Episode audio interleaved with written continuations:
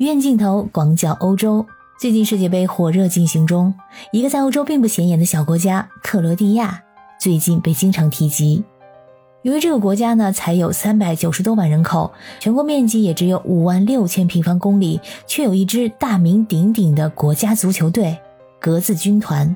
他们上次在俄罗斯获得了亚军，这次在卡塔尔又一次杀入四强。虽然说在刚刚结束的半决赛中以零比三败给了阿根廷。但是他们极强的荣誉感和不服输的基因，给人留下了极其深刻的印象。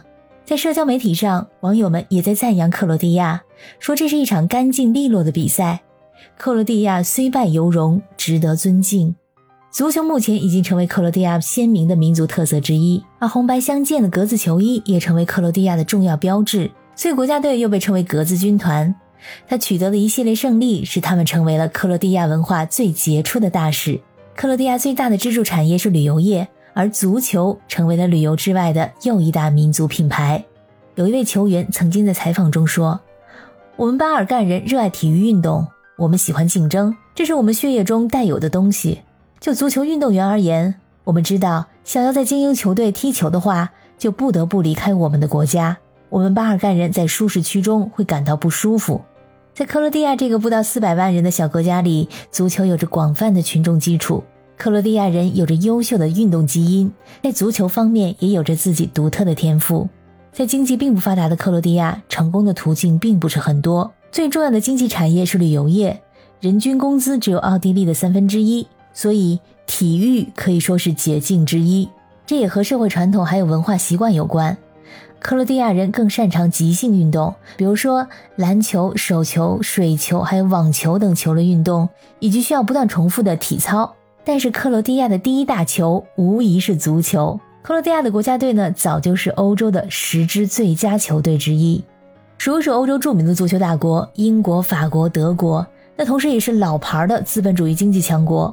唯独克罗地亚在一众小国家里脱颖而出，因为经济并不发达，这个国家的足球基础设施呢相对落后。在克罗地亚的二十个省份当中，有十二个足球场没有人工草坪，基础设施十分的不足。我去克罗地亚的时候也能感觉到，足球场不是很多，不像德国似的到处都是足球场和训练场。但是克罗地亚的家长们从小就鼓励孩子们参加体育运动。孩子们在俱乐部的培训费也非常的便宜，一个月只有二百库纳，也就是才二百人民币。这个费用可以说是绝大部分家庭都承担得起的。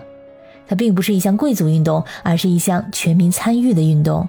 克罗地亚现在全国现役球员占总人口的百分之十，达到了四十万。足协注册球员人数已经达到了十一点八万人。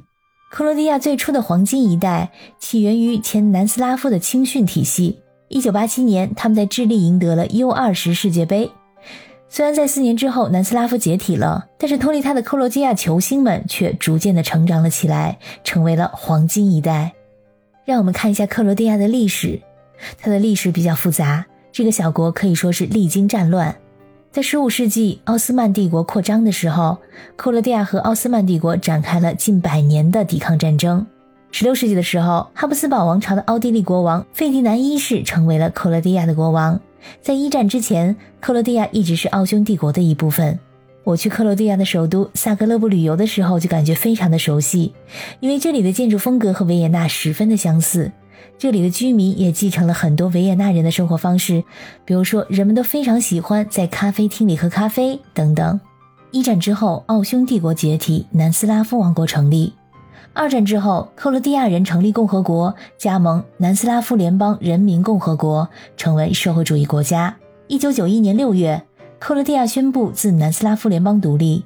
经过长达四年的战事，终于成为了主权国家。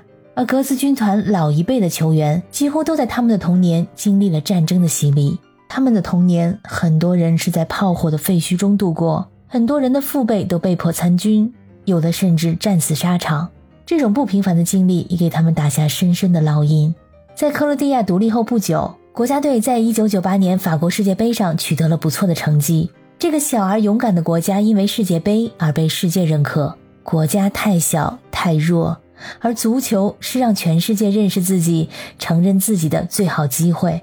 而从那场比赛开始，克罗地亚国家队就成为了民族自豪感和团结的象征。所以你可以看到，克罗地亚的球员们总是在不知疲倦地奔跑着，无论对手多么强大。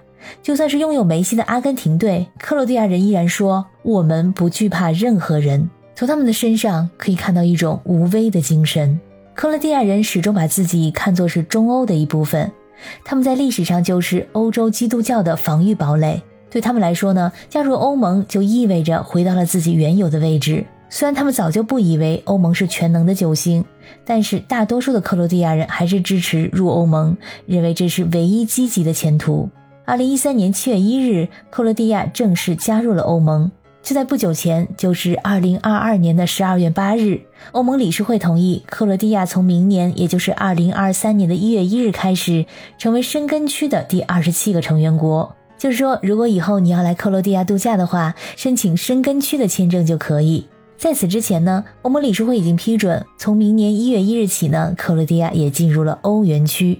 感谢你收听本期的鱼眼镜头，我是主播可可鱼，我们下期再见。